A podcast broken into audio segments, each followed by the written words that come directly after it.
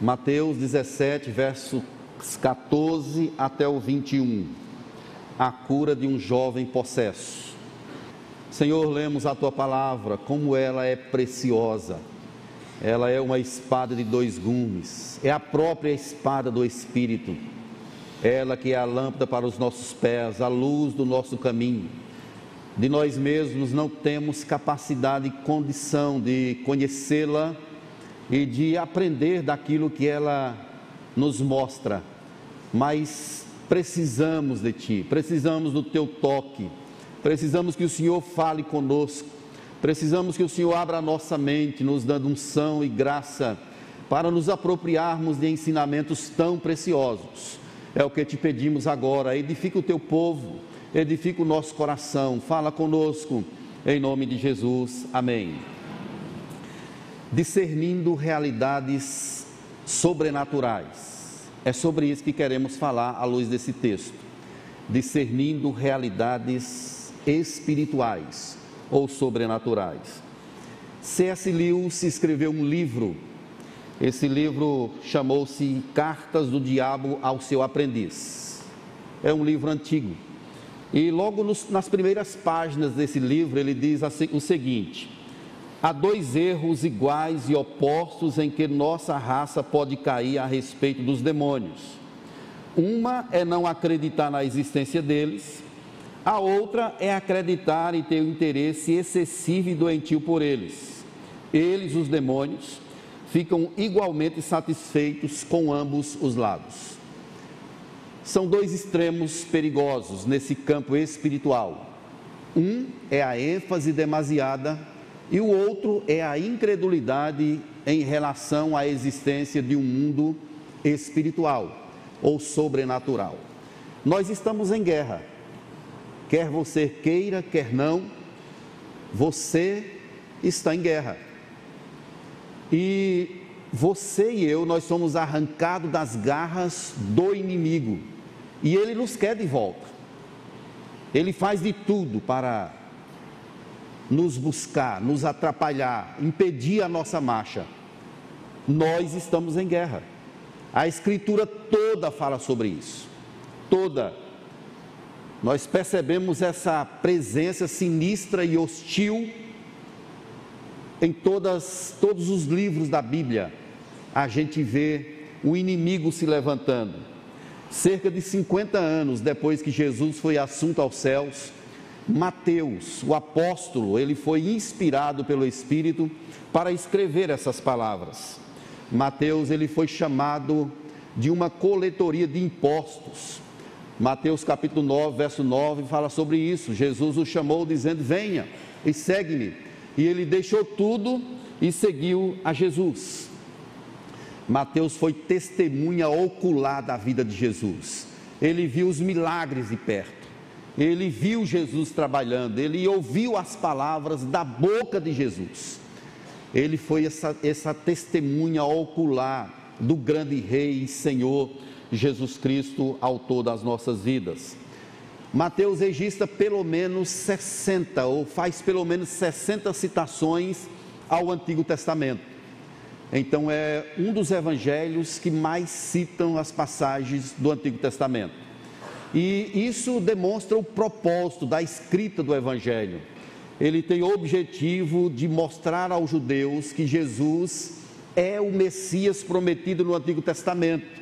Então, o livro de Mateus, ou o Evangelho de Mateus, é direcionado para os judeus com esse propósito: mostrar que Jesus é aquele de quem o Antigo Testamento falou, é aquele que Deus prometeu através dos profetas, dos livros históricos através do Antigo Testamento. E é por isso que Mateus começa mostrando a genealogia de Jesus, para mostrar exatamente que ele é herdeiro do trono, que ele é o filho de Davi, que ele é o Messias enviado. Esse é o propósito. Então, depois da montanha, se você observar aí o contexto anterior, você vai perceber que Jesus estava em uma montanha com três discípulos: Pedro, João me passou o nome do outro. Então, Pedro, João e Tiago estavam na montanha, desculpa, irmãos. Acontece. Eles estavam na montanha e ali aconteceu o maior de todos os eventos no que diz respeito à manifestação da divindade de Jesus. É, Deus tirou o véu e mostrou coisas gloriosas a respeito dos céus, a respeito da eternidade. Deus mostrou coisas inimagináveis. Foi um momento de glória. Lá estavam os discípulos juntamente com Jesus, apareceram os profetas, uma bênção, um momento glorioso é, demonstrado aí pelo Senhor. E eles desceram então, eles desceram de lá. E um comentarista chamado J.C. Riley, eu não sei se dá para mostrar aí, não sei se eu mandei para vocês, mas ele diz assim: Deixamos de lado o antegozo da glória e da voz solene do Pai, que testificou sobre Deus, o Filho, e uma vez mais retornamos a uma cena de dor, fraqueza e miséria. Um menino que sofria agonia em seu corpo, um pai tremendamente aflito, e um pequeno grupo de fracos discípulos, desconcertados pelo poder de Satanás, incapazes de prestar qualquer alívio.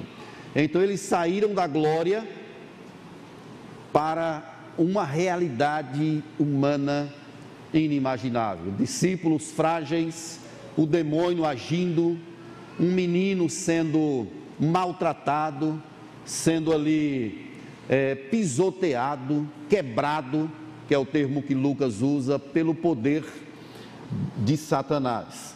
E o pai desse menino, ele vai até aquele momento aquela reunião atrás dos discípulos. Lembram-se que nove dos discípulos ficaram embaixo e Jesus subiu com três. E o pai do menino levou aos discípulos, aos nove, para expelir o demônio. E eles não conseguiram. Eles não conseguiram. E aqui desencadeia uma grande discussão. Escribas e os discípulos. Eles começam uma certa, um certo debate a respeito daquele acontecimento. Por que, que os discípulos não conseguiram expulsar aquele demônio? O que, que aconteceu? Os, os escribas certamente começaram ali a acusar os discípulos. Está vendo que aquilo que vocês estão pregando não é tão sério, não é tão verdade. Vocês não conseguiram expelir o demônio. E atingindo os discípulos, estavam atingindo também a honra daquele que os enviou. No caso, Jesus. Estavam batendo direto na pessoa de Jesus. Mas o texto é muito lindo, meus irmãos. De repente, lá vem chegando Jesus com os três discípulos e a multidão corre para lá, corre até Jesus. E aqui nós queremos ver sobre essas questões, sobre as realidades espirituais ou sobrenaturais que estão envoltas nesse evento, nesse acontecimento. A primeira delas é sobre a hostilidade do inimigo contra um jovem. O diabo está maltratando um jovem ou um adolescente. Ele era bem tenro. O pai tem um filho e aquele filho está sofrendo demasiadamente nas garras de Satanás.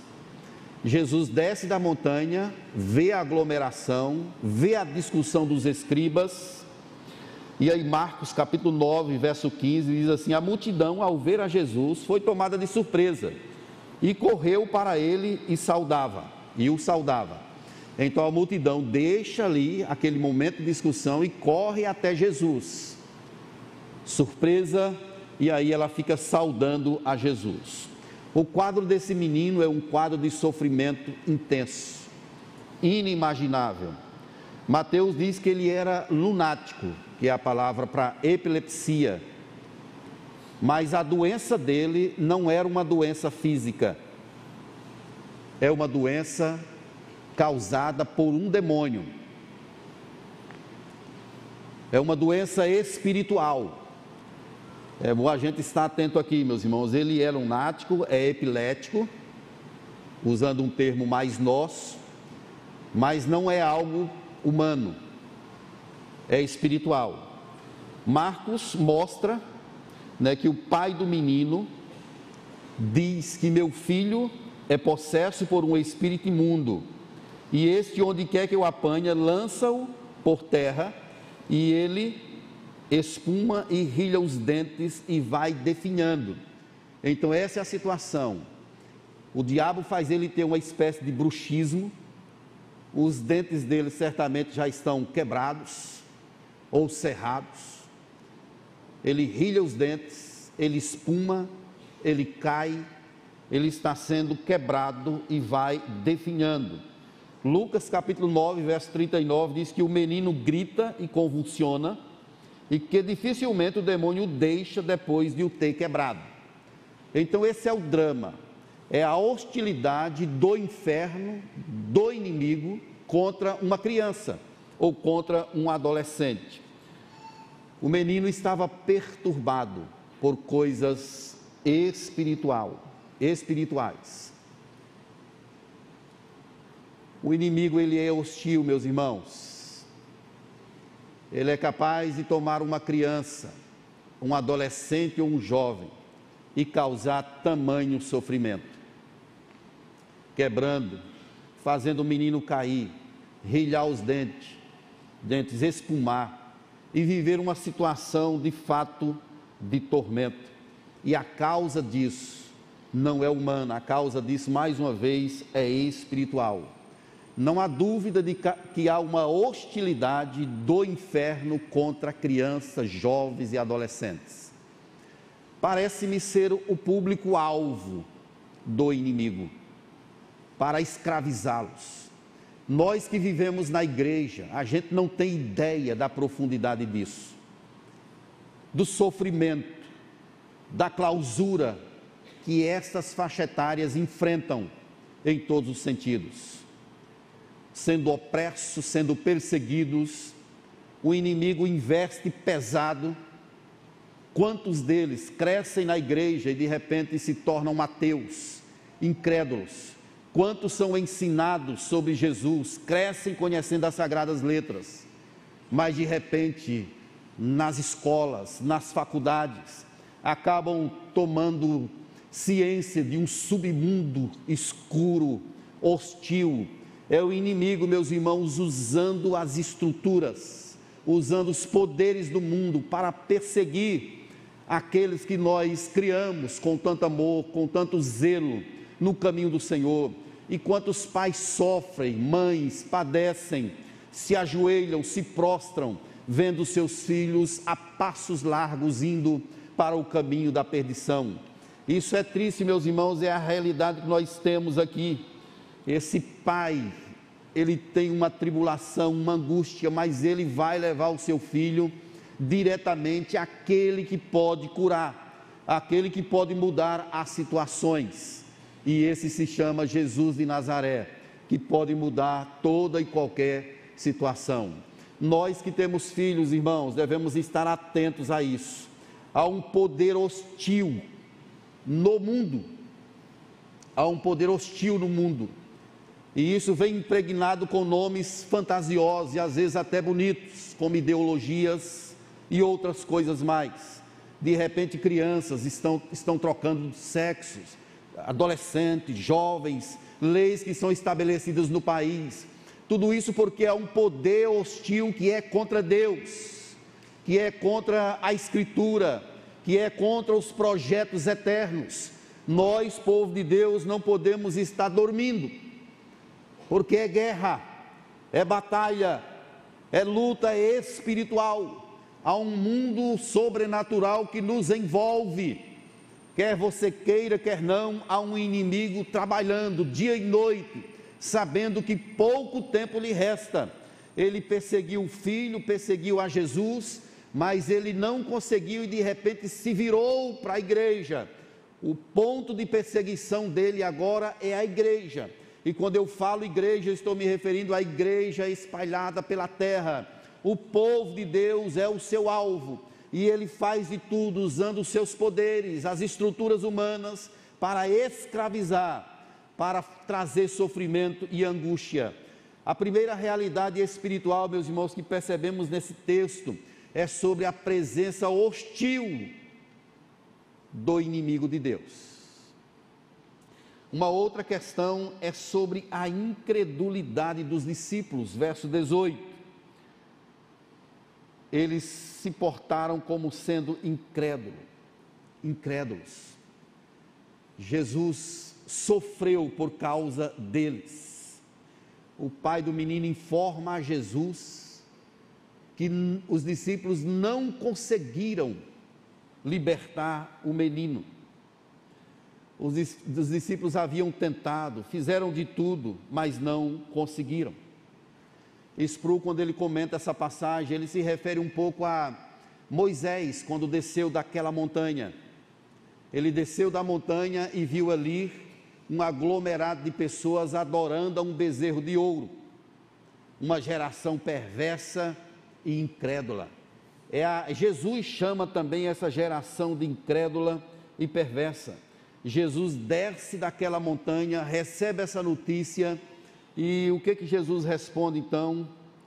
Verso 17: Ô oh, geração incrédula e perversa, até quando estarei convosco? Até quando vos, vos sofrerei? Trazei-me o menino.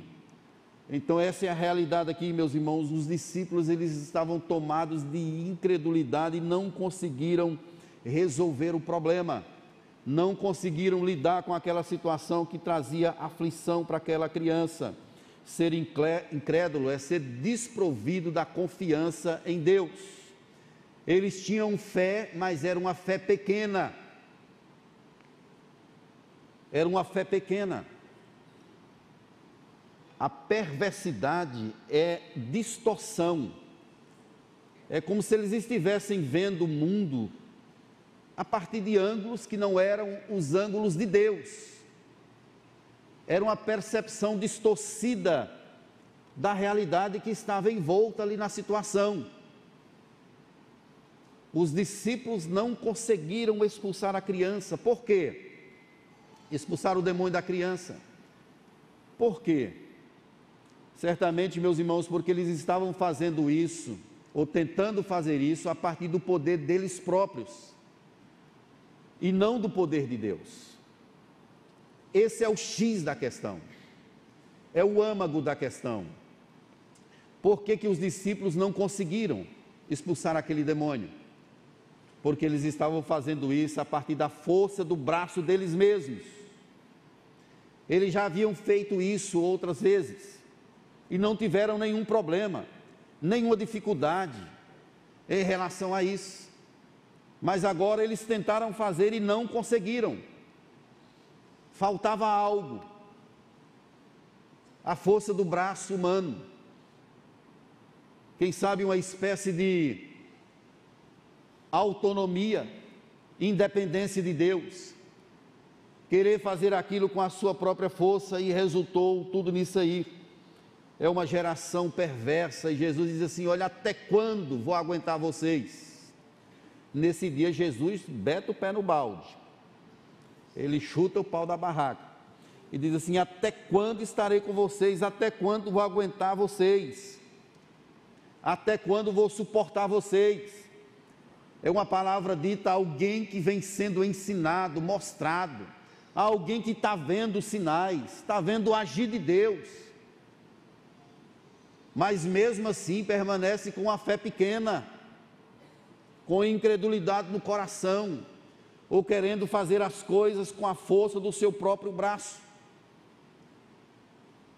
Naquele momento, os discípulos estavam trazendo sofrimento para Jesus. Ele desce da glória para esse estado de sofrimento, vendo a incredulidade das pessoas, a ignorância dos escribas, os homens ali assaltando de toda forma, de todo jeito meus amados, fica claro que nós não conseguimos fazer as coisas de Deus com a força do nosso braço. Essa é a lição aqui, porque os discípulos não conseguiram. Nós não conseguimos operar através de nós mesmos, porque não temos poder próprio. Não podemos agir de nós mesmos. Jesus disse que sem mim nada podeis fazer. Por que, que a igreja das graças é o que é? É por causa do louvor? Não. É por causa do pastor? Não é. É por causa do poder de Deus. É por causa da presença de Deus. É o Espírito de Deus quem age em nossas vidas, que age nesse lugar. Se nós perdermos a perspectiva de Deus, e começarmos a agir por nós mesmos, facilmente nós nos perdemos. Começamos a definhar, começamos a ser atacados de todos os lados. Já o somos, mas Deus está presente em nossas vidas, o que garante a realização e o sucesso das coisas. Não é a nossa força, é o poder de Deus aqui nesse lugar. Um dia desses ouvi o pastor Sávio orientando os presbíteros, a todos nós, numa reunião, dizendo assim, irmãos, cuidado para que nós não nos apaixonemos pela igreja, primeiramente. Nós temos de nos apaixonar por Deus, pela glória de Deus. Cuidado para nós não termos encantos com as coisas da igreja, com as estruturas da igreja o nosso encanto precisa ser pelo Rei da Glória. É disso que nós precisamos de verdade, irmãos. Senão nós vamos fazer as coisas de Deus pela força do nosso braço.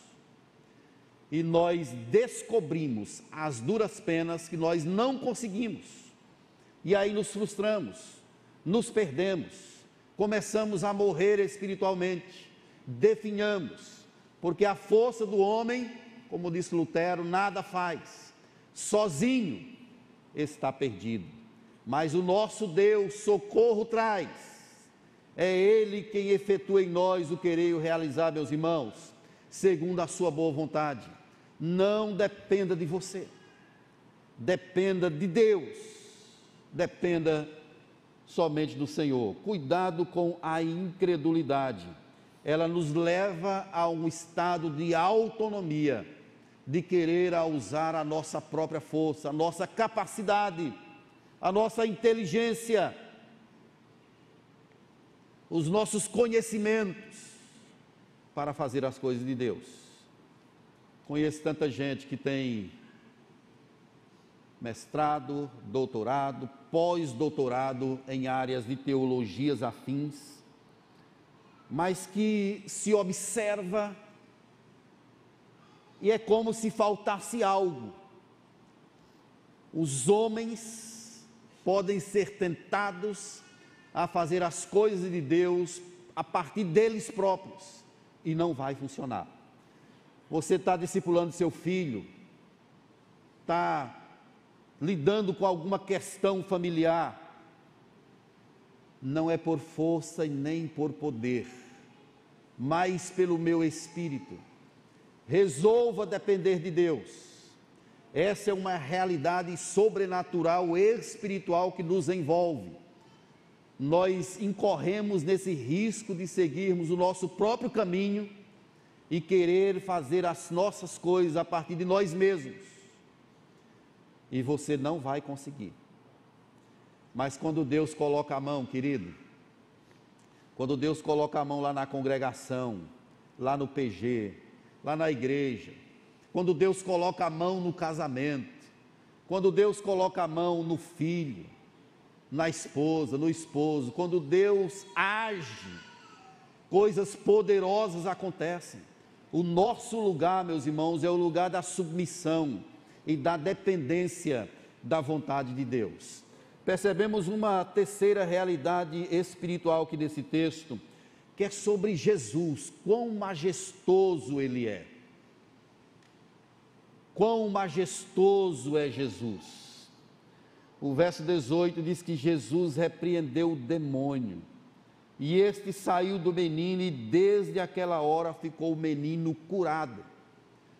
O menino está com uma doença não física, uma doença espiritual. E aqui, meus irmãos, isso nos ensina muito. Tem doenças físicas e tem doenças espirituais. Tem coisas que é para serem tratadas pelos métodos dos meios de graças que Deus deixou, e tem coisas que precisam ser tratadas na presença de Deus.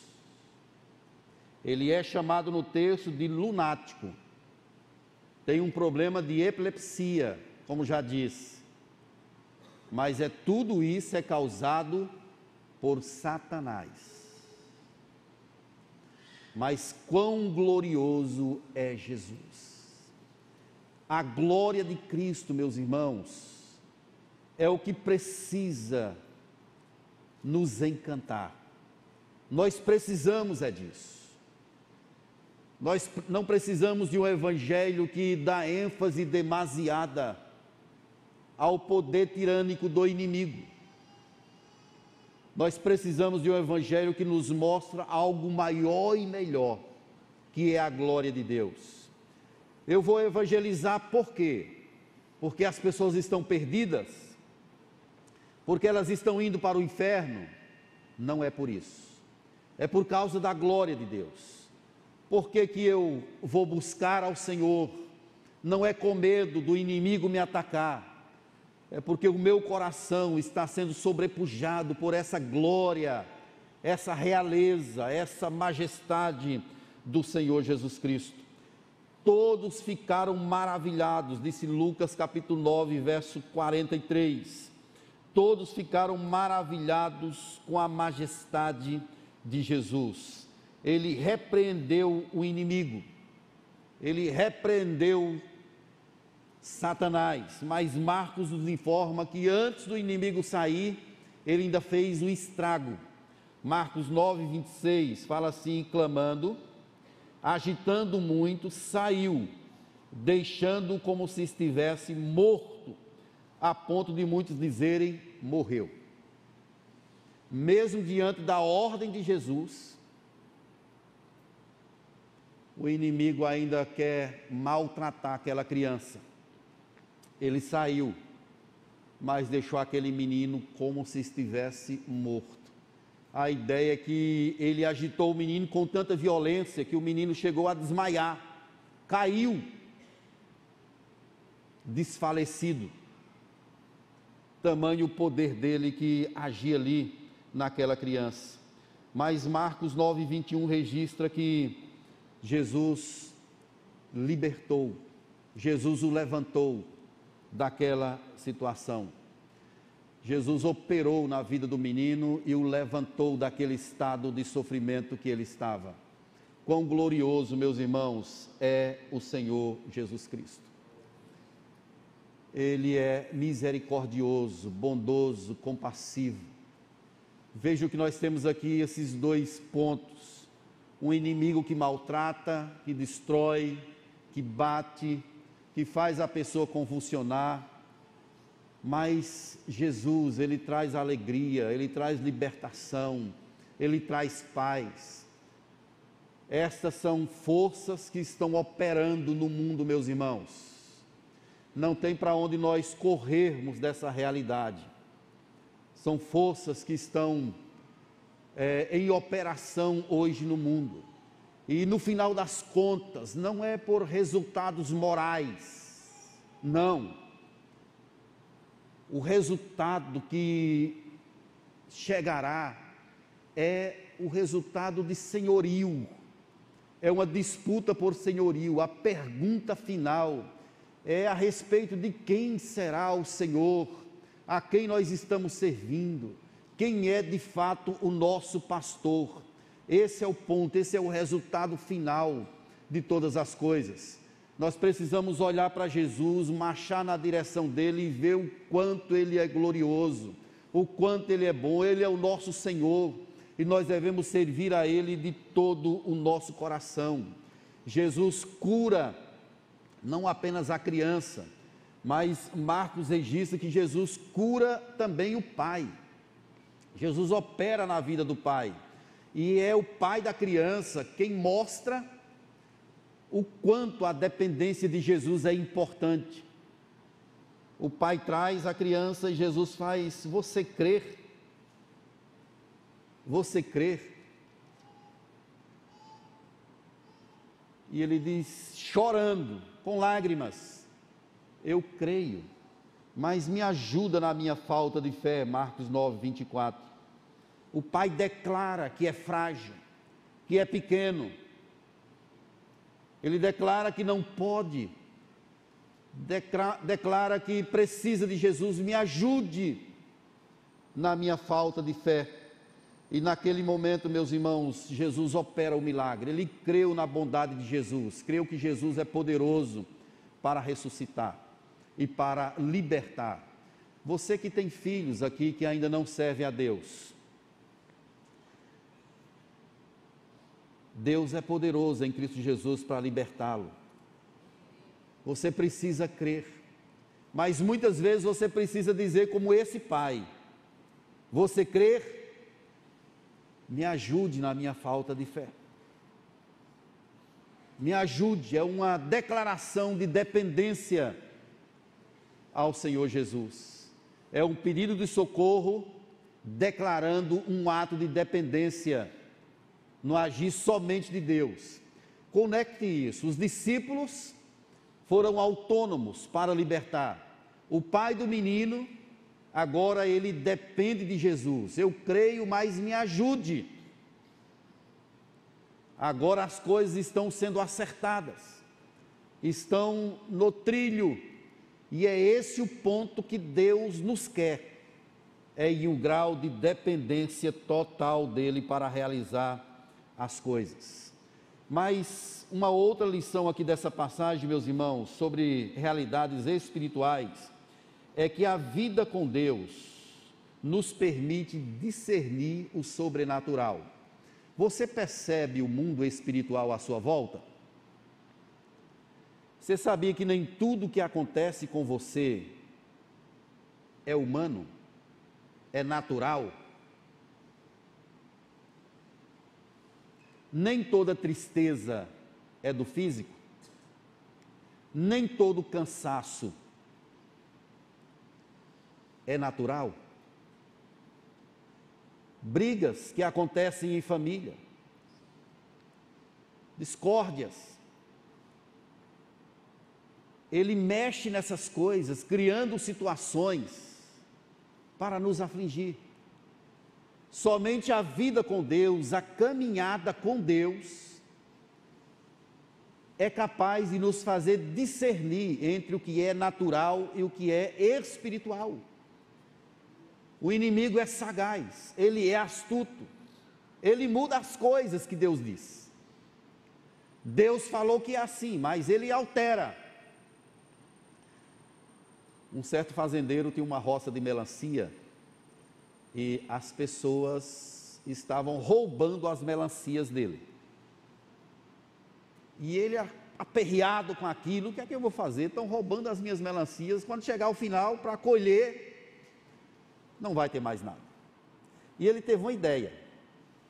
Ele colocou uma placa lá e disse assim: uma dessas melancias está envenenada. A placa. Foi uma ideia inteligente. O resultado disso é que ninguém pegou mais nenhuma melancia. Após algumas semanas, alguém foi lá e colocou uma outra placa, bem quase na época da colheita da melancia. Duas destas melancias estão envenenadas. Ele sabia qual foi a que ele envenenou, mas não sabia qual era a outra. O resultado disso é que ele teve de destruir toda a sua plantação. Ele não sabia qual era a outra melancia. O inimigo faz isso. Ele altera as placas. Foi essa a tática que ele usou com Eva. Não é assim que Deus diz.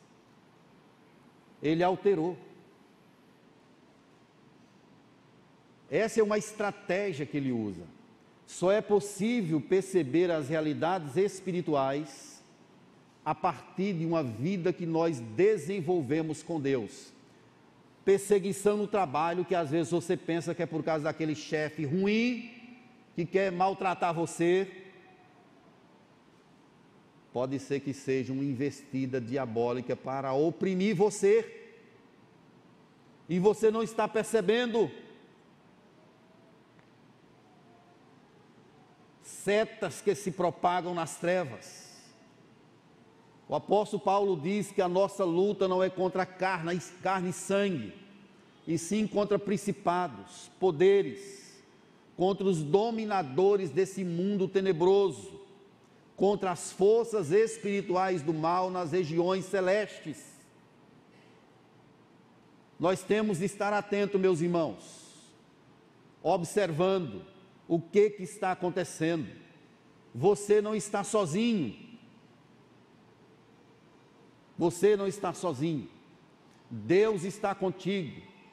Se achegue a Deus e Ele se achegará a nós outros, diz a palavra do Senhor.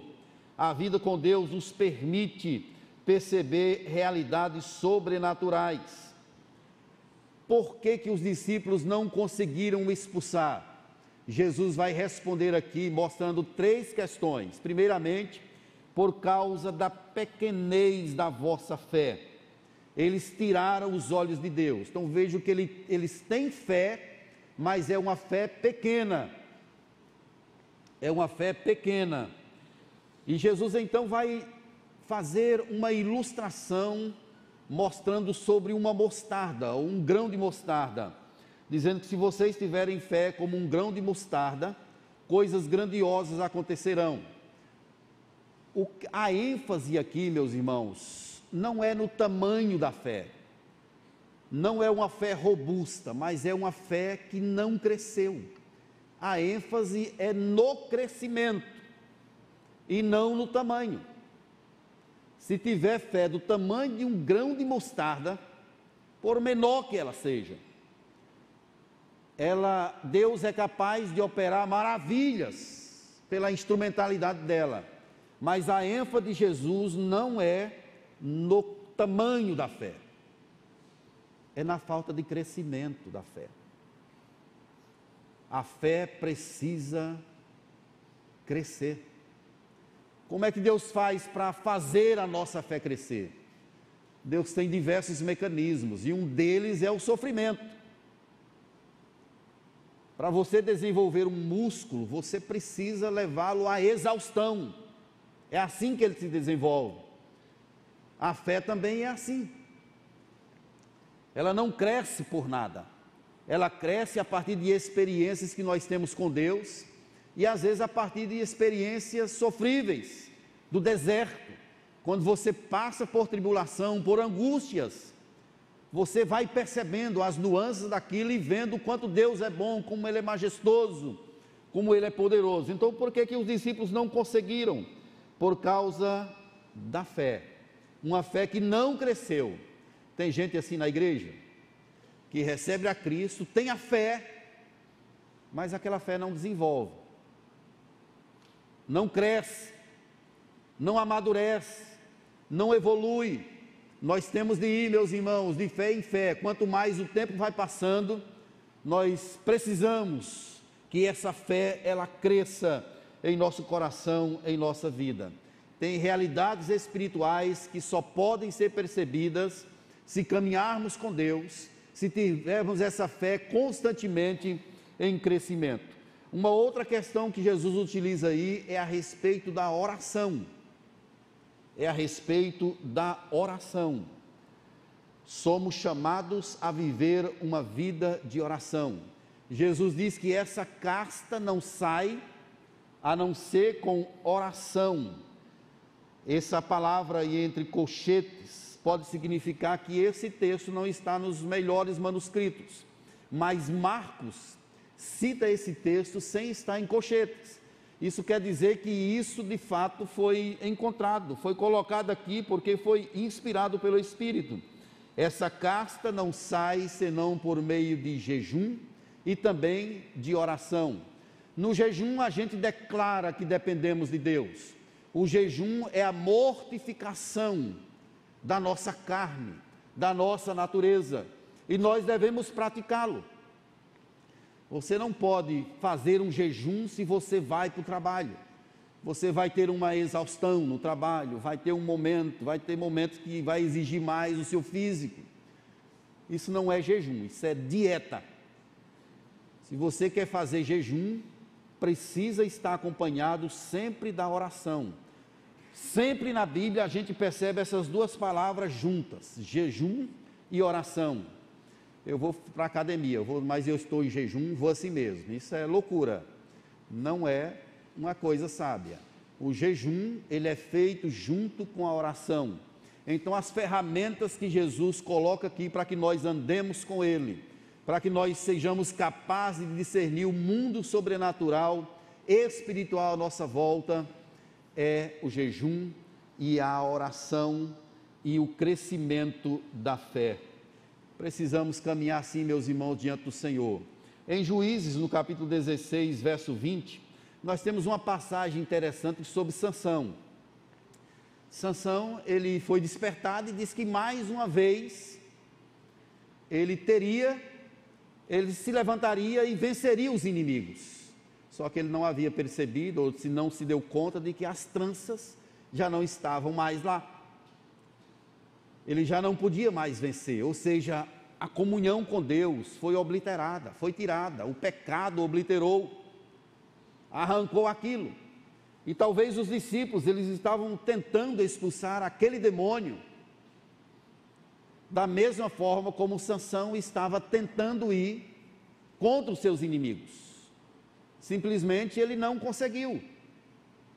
Os discípulos também não conseguiram. Queridos, não vamos esquecer de andar com Deus. Isso é a questão principal da vida cristã. Ande com Deus. Deus não está preocupado com nada externo. Deus quer que você ande com Ele. Em Josué nós temos um outro exemplo claro disso, que é quando os israelitas chegam diante da cidade de Ai. E aí a pergunta é: vamos levar todo o exército? A resposta, Josué 7,3, não. Vamos subir só uns dois mil. Dois ou três mil está bom. Porque os inimigos são poucos. Não é uma questão de quantidade. Mil, dois mil, três mil é uma questão de comunhão com Deus. Tem coisa errada no arraial, tem coisa que não está certa. Josué capítulo 7, verso 13, a palavra diz: Há coisas contaminadas no vosso meio, ó Israel. Aos vossos inimigos não podereis existir enquanto não eliminardes do vosso meio as coisas contaminadas. Ou seja, a comunhão com Deus é muito importante. Você que está com enfrentamentos na vida, seja de qual ordem for, não tire os olhos de Deus. Ande com Deus. Peça, Senhor, nesse estágio que eu estou vivendo, faz a minha fé crescer. E caminhe em oração, jejum, se humilhe. O jejum é para mortificação da carne, a oração você está dizendo que depende não de você, você depende de Deus para aquele propósito. Deus pode operar maravilhas, meus irmãos. C.S. Lewis ele tinha razão. São dois polos que nós devemos fugir deles. O primeiro é não darmos ênfase demasiada às forças espirituais. E o segundo é não ficarmos desatentos, achando que essas coisas não existem, achando que essas coisas não são reais. Nós estamos num mundo não apenas natural, nós estamos num mundo que também é sobrenatural tem espiritualidades, coisas espirituais presentes nele, presentes na realidade da igreja. E o inimigo ele usa muitas das suas táticas para atacar a igreja. Ele quer fazer de tudo para quebrar a nossa unidade. Esse é o ponto que ele atua na vida da igreja, talvez um dos pontos principais. Atacando a unidade da igreja, ele, ele dispersa o rebanho, dispersa a liderança. É por isso que a Bíblia nos chama sempre para andar juntos. É na união que o Senhor ordena a sua bênção e a vida para sempre. Nós somos chamados para nos esforçar diligentemente para preservar o vínculo da paz, para andarmos juntos, para andarmos unidos, com esforço, cuidando uns dos outros. O inimigo é sutil, ele não vai desistir de nós. O tempo todo ele vai nos atacar. Agora, meus irmãos, eu quero fazer uma observação. Eu vejo aqui a Igreja das Graças, uma igreja tão abençoada. Todos que congregam aqui sabem disso. Nós passamos por aquele tempo de pandemia, tempo difícil. Foi um tempo que nós crescemos. Foi um tempo que a igreja reformou. Pessoas e mais pessoas chegavam para a igreja. Deus mandando, Deus atuando através da, da vida da igreja e, na, e nela própria. Era uma coisa maravilhosa de se ver, e ainda é. E a gente vê aqui os nossos cultos, a bênção de Deus sobre nós. A gente começou um trabalho em triunfo, em plena pandemia. Você já viu isso acontecer em outro lugar? abrir congregação em plena pandemia.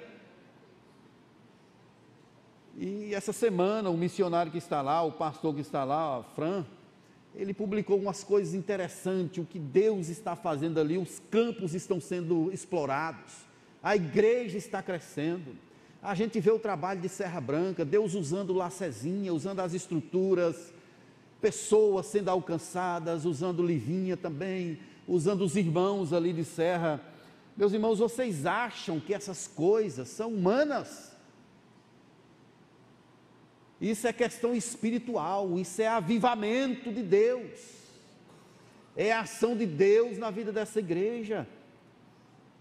A gente leva a pancada daqui e da lá, mas a igreja vai crescendo e ninguém consegue, o inferno não consegue passar, é, combater a marcha da igreja. Mas isso tudo, meus irmãos, nos desafia a algo. Vamos nos encantar com Deus, vamos amar a Deus, e vamos estar vigilantes diante daquilo que Ele tem feito, vamos caminhar dependentes de Deus em todas as coisas. É Ele quem está operando em nosso meio, é Ele quem está fazendo as coisas acontecerem. Aqui, meus irmãos, eu quero deixar algumas implicações para nós. A primeira delas é que não importa a situação, sempre há esperança em Jesus. Você pode dizer amém? amém? Não importa a situação, não importa, agindo Deus, quem impedirá? Basta o levantar da mão de Deus, o estalar do dedo. Por mais drástica que seja a situação, mas, pastor, meu filho está bebendo, está nas drogas, não quer saber de Deus, virou um ateu. Por mais terrível que seja a situação, tem esperança. Jesus está vivo. Amanhã ele fará maravilhas. Ele é poderoso para fazer infinitamente mais do que tudo que pedimos ou pensamos. Não importa o tamanho do problema, importa o poder de Deus, que está acima de todas as coisas. Não se desanime se o nó estiver muito arrochado, se a nuvem estiver muito escura, mantenha os olhos em Deus. A primeira questão, a segunda questão é se, se fracassarmos na comunhão com Deus, não poderemos discernir o mundo espiritual à nossa volta. Se você fracassar na comunhão com Deus, não terá habilidade para discernir o mundo espiritual à tua volta. Precisamos andar com Deus. Eu preciso andar com Deus. Isso é o mais importante na nossa vida. É andar com Deus quando os nossos olhos estão postos em Deus, nada consegue nos atingir. Porque Deus, ele faz as coisas caminharem do jeito que ele quer, que ele quer. Não falhe, meus irmãos, na comunhão com Deus. Peça ao Senhor para crescer a sua fé. Se você não está orando, peça a Deus para dar esse anseio a você Se você não está jejuando, faça isso, desenvolva uma comunhão, uma devocionalidade diária e constante com Deus. A nossa caminhada depende disso. É por isso que na igreja tem gente cega, tem gente dormindo espiritualmente. Pode ser um sinal de falta de devoção, falta de uma caminhada com o Senhor. Uma terceira questão, meus irmãos, uma terceira implicação é que há no mundo um inimigo hostil o melhor que nós fazemos é ensinar aos nossos filhos a amarem a Deus sobre todas as coisas. No mundo tem um inimigo hostil, voraz. Ele arma as suas ciladas, ele lança as suas setas. O melhor que você faz, pai e mãe, é cuidar da sua família, cuidar dos seus filhos, ensinando a buscar ao Senhor a viver para o Senhor, a amar a Deus sobre todas as coisas. Mas finalmente, meus irmãos, precisamos saber que não temos forças em nós. Nós dependemos de Deus. Não somos autônomos. Dependemos eh, de Deus para todas as coisas. Você sabe que é o um mundo espiritual e que você vive essa realidade? Você tem consciência que está em guerra? E é uma guerra por senhorio. Não é uma guerra por afirmações morais. É uma guerra por senhorio. No final, quem será o seu pastor? Quem é o seu Senhor? Siga na direção de Deus, querido e não fique desapercebido dessas realidades espirituais que nos envolvem. Deus tem algo grandioso para você. Deus quer operar no seu coração. Ele é maravilhoso. Creia no poder dele, fique perto dele o tempo todo, através da comunhão, da oração, através da adoração. É o meu chamado, é o seu chamado. Não fique desapercebido dessa realidade, porque o diabo, vosso adversário, vive em derredor como um leão que ruge, procurando a quem possa tragar. Mas Deus está conosco. Jesus está perto de nós para nos guardar, para nos proteger. Vamos ficar de pé? Coloque, segure a mão da pessoa que está aí do seu lado. Você pode orar com ela? Diga assim: Deus, abençoe essa vida. Quem sabe ela esteja passando por uma investidas do inimigo contra a vida dela. Fique atento, querido, abra os olhos. Senhor Deus, cerca a tua igreja agora. Abençoe os nossos lares, abençoe as nossas vidas. Eu sei que o Senhor é o Deus fiel que jamais nos deixará. O Senhor estará conosco todos os dias, é promessa do Senhor. O Senhor é o nosso forte refúgio, a nossa fortaleza, socorro bem presente na angústia. Mas também a tua palavra nos desafia e nos chama para desviar-nos do mal, para nos achegar a ti. Nos dê a graça, ó Deus, de não perdermos de vista a comunhão com o Senhor, a nossa vida com o Senhor. Quem sabe, ó Deus, nesse lugar tenham pessoas que estejam passando por investidas da tirania do inimigo na família, na vida pessoal. Eu sei que o Senhor é fiel para nos socorrer. Portanto, ó Deus, eu peço graça agora, poder do Senhor para resistir no dia mal. Não deixe que tiremos os olhos de Ti, ó Deus, em nome de Jesus. Repreendemos pelo poder da Tua palavra toda ingerência diabólica em nossas vidas, na vida dessa igreja nos casamentos, nos filhos. Nós queremos viver para Ti, queremos amar o Senhor acima de todas as coisas. Declaramos, ó Deus, a nossa dependência de Ti. Não queremos autonomia humana, queremos andar no centro da Tua vontade. Abençoe, ó Deus, essa igreja, viva cada vez mais, desperta, desperta, ó Deus, traz um avivamento poderoso do Teu Espírito, cerca-nos, ó Deus, com a Tua destra fiel a cada dia Pedimos graça, unção, discernimento, em nome do Senhor Jesus. E agora, queridos, que a graça e a paz de Jesus, o amor de Deus, o nosso Pai eterno, que o poder e a glória do Espírito repouse sobre nós, povo de Deus, aqui e por toda a terra. Amém e amém. Deus abençoe.